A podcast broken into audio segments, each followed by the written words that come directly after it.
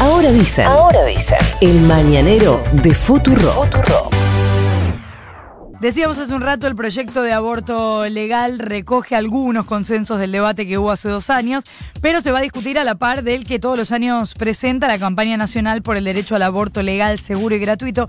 Vamos a preguntar diferencias y similitudes de ambos proyectos. Se lo vamos a preguntar a Celeste McDougall, miembro de la campaña nacional por el derecho al aborto legal, seguro y gratuito. Es docente, feminista, es especialista en educación sexual integral. Celeste, buenos días. Florencia Jalfón te saluda. ¿Cómo estás? ¿Cómo andan? Bien, gracias por atendernos. Eh, bueno, lo primero que, que quiero saber es qué te pasó ayer con el anuncio del presidente.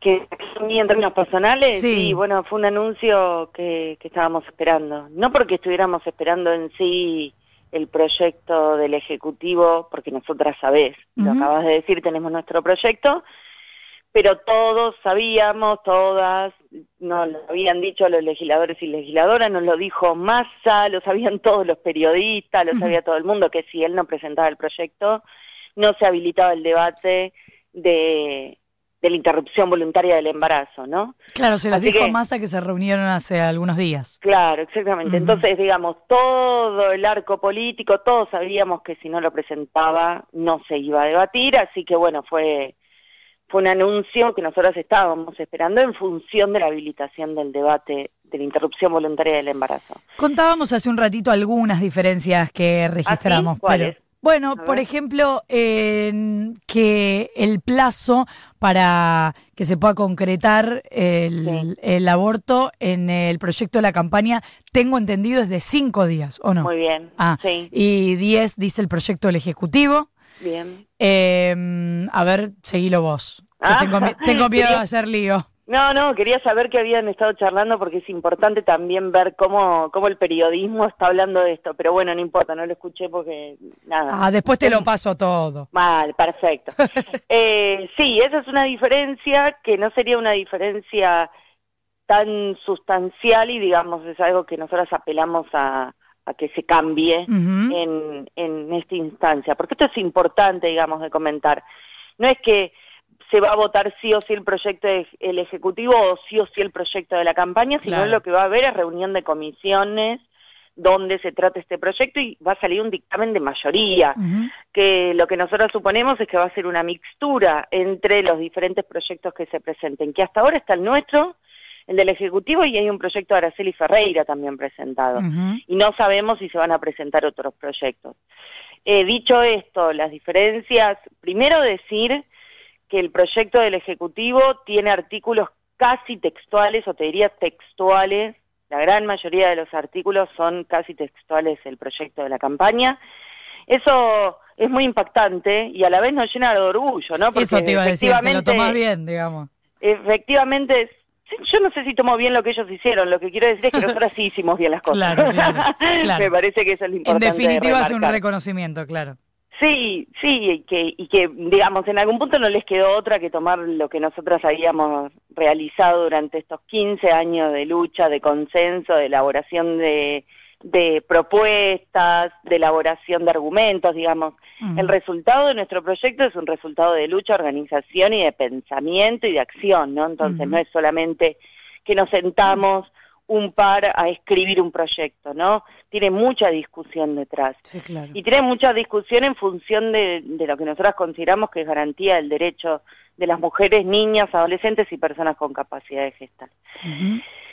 Eso, por empezar, garantiza lo que nosotras queremos garantizar de la misma manera, que es el aborto voluntario hasta las 14 semanas, y luego de las 14 semanas no es que no tenés derecho al aborto, sino que entra en el marco de los causales, digamos, tenés que tener una causa.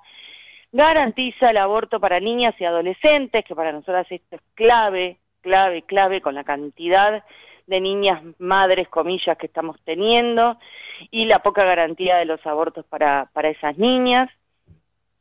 Y sí, hay diferencias, por supuesto, eh, sustanciales, y la primera y la más clara, no sé si tiene que ver tanto con esa que marcabas vos, sino que tiene que ver con la objeción de conciencia, no Sí. sé si la mencionaron. Sí, sí, también hablábamos de eso porque eh, acá se habilita en el proyecto del Ejecutivo la, objeción de conciencia personal, eh, dice que es una potestad de, de cada profesional de la salud, aunque hace la diferencia con que no, no es institucional, pero sí plantea la posibilidad de que la haya. Sí, ni, siquiera se refiere a lo institucional, directamente habla de la objeción de conciencia individual, y si bien la regula de una manera sumamente positiva, podríamos decir entre comillas, nosotros no estamos de acuerdo para nada, porque sabemos perfectamente, no solamente por, por saberlo, sino por experiencias internacionales y de países cercanos como Uruguay, que la objeción de conciencia no es un derecho a las personas para no realizar una práctica que no están de acuerdo, en realidad es un mecanismo que tienen los antiderechos para no garantizar derechos. Ha pasado con la Ley de Salud Sexual y Procreación Responsable, que tiene unos añitos más, desde el 2003, que tiene objeción de conciencia y sabe para qué se usaba Flor, ¿no? Estoy, sí. ¿Es tu nombre? Sí. ¿Sabes para qué se usaba? Para que médicos y médicas en diferentes provincias se guarden los días y no los repartan. ¿Sí? O no hagan toda la política de salud sexual que tenían que hacer. Y lo que tiene que ver con aborto, hay el ejemplo, hay un ejemplo muy significativo que es el de Italia, que tiene ciudades enteras donde todos los médicos son objetores de conciencia. Y en realidad es, una, es un freno al derecho. Lo mismo pasa en Uruguay. Hay una ciudad entera donde todos son objetores de conciencia. Entonces, la objeción de conciencia en realidad es un reaseguro y una herramienta que tienen los antiderechos para no garantizarlo. Entonces nosotros estamos completamente en contra de la incorporación de la objeción de conciencia, porque en los hechos nadie obliga, a vos nadie te obliga a ir a la radio todas las mañanas, bueno, qué sé yo, tu economía supongo, ¿no? Tenés que pagar un alquiler, pero digamos, nadie obliga a un médico a hacerse médico, ¿no?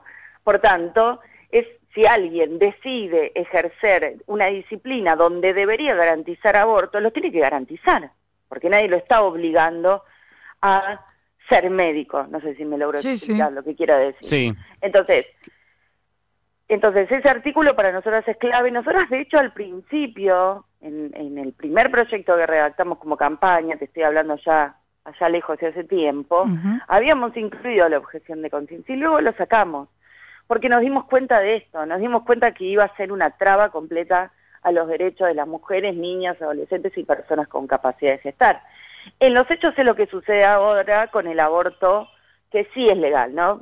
Vieron que ahora, y esto es bueno para todas las que están escuchando, si alguien necesita un aborto, hoy por hoy hay abortos que sí son legales, comuníquense con la red de profesionales de la salud por el derecho a, decir, que es Red Salud Decidir, que ahí van a encontrar todos los centros de salud que garantizan, garantizan abortos hoy. Entonces, había muchísimos médicos que lo que hacen es eso. Hoy, esos abortos que son legales, no los están garantizando, ¿no? Porque son antiderechos. Y los deberían garantizar. Para que te diga otra. dale. Ya, te, ya, te dejo. Dale, dale. Y hay otra diferencia que es fundamental, que en, la parte de la de penalización y penalización, hay un artículo que, si bien despenaliza, por supuesto, penaliza sí si hiciera un aborto por fuera de esas 14 semanas y por fuera de esos causales y a quien lo realiza. Eso es lo que yo te quería preguntar, porque, ah, porque eh, vos me decías que ustedes también planteaban las 14 semanas de gestación, pero claro, eh, si por fuera de esas 14 semanas y sin causales eso va a ser penalizado, entonces no se despenaliza por completo a cualquier persona gestante que esté en esa situación. Eh, y, ni, ni, a quien la acompaña, que esto es muy importante también. Eh, por eso nosotros no incluimos eso. Nosotros no penalizamos a nadie en ninguna circunstancia. Sí penalizamos a quien le hicieron un aborto a alguien sin consentimiento, eso sí, por supuesto, ¿no? Viene una persona y te hace un aborto sin que la mujer quiera, por supuesto que lo penalizamos. Eh, pero, decime, dale. Sí, ¿cómo te va? Nico Fiorentino te saluda. No, que estuve, la verdad es que eh, una cosa que atravesó el, debate, lo que fue en la, sobre todo en la Cámara de Diputados en 2018, eh, en ese momento a mí me, tocó cubrirlo como periodista parlamentario y tengo el recuerdo de que eh, la objeción de conciencia era algo que se planteaba mucho como una llave para destrabar esos votos que estaban indecisos, por decirlo de alguna manera cuando escuchas esta explicación o, esta frase tan común de eh, entre la ley ideal y la ley posible, hay veces que hay algunas eh, pequeñas distancias. ¿Qué te pasa con eso? Es que no, no coincido con lo que planteas respecto de ley ideal y ley posible. porque lo posible, lo ideal, no hay un ideal, nosotros estamos hablando de vidas y de niñas madres. Lo posible, digamos, es justamente, extremadamente posible con una ley que no haya muerta por aborto clandestino. Es muy posible que con una ley no haya presas ¿sí? por aborto clandestino. Tenemos presas al día de hoy. De hecho, nosotros estamos pidiendo que ni bien salga la ley, salgan todas las presas por abortar. Es muy posible, ¿sí? o grandemente posible, digamos, que si hay ley de aborto, las niñas no tengan que ser madres. Entonces me parece que es al revés, digamos, ese planteo que vos haces no es así. En realidad, ¿quién, es, ¿quién No, ya sé que no lo decís vos, digamos, ¿no? Es lo que se decía en el, en el... Vos lo traes, vos lo traes, tranquilo. Pero digamos, me parece que nosotras hemos corrido esos límites de lo posible, con discusiones políticas, jurídicas, sociales, eh, hemos corrido todo el tiempo el límite de lo posible, porque lo posible es eso, garantizar la vida, la salud, las decisiones y que las niñas jueguen, ¿no? Eso es lo posible. Eh, nosotros no estamos hablando de un ideal, estamos hablando de un posible, en realidad. Y, Al revés, me parece a mí. Pará, y te quería marcar otra cosa más, Venga, venga. Eh, hay algo que siendo docente me, me repercute personalmente y a la vez nos parece clave como campaña. Nosotros habíamos incorporado un artículo que planteaba que el derecho al aborto como contenido tenía que ser parte de la ESI. Esto tiene que ser, es fundamental. Y eso no lo pusieron.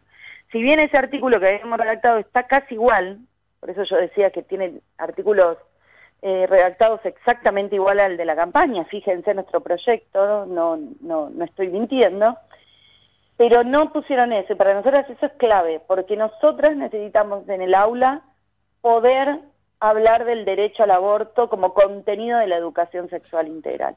Así que eso también vamos a estar, eh, por supuesto, presionando para que se incorpore en el dictamen que salga para la eventual votación, ¿no? Hace un rato Nico nos decía, hablando de la situación en el Congreso, que estratégicamente tampoco la idea era ir con el poroteo tan expuesto para que después no haya presiones específicas a determinados legisladores y que eso complique luego la aprobación. Pero al margen del detalle, ¿vos venís tanteando un poco cómo está la situación, sobre todo en senadores?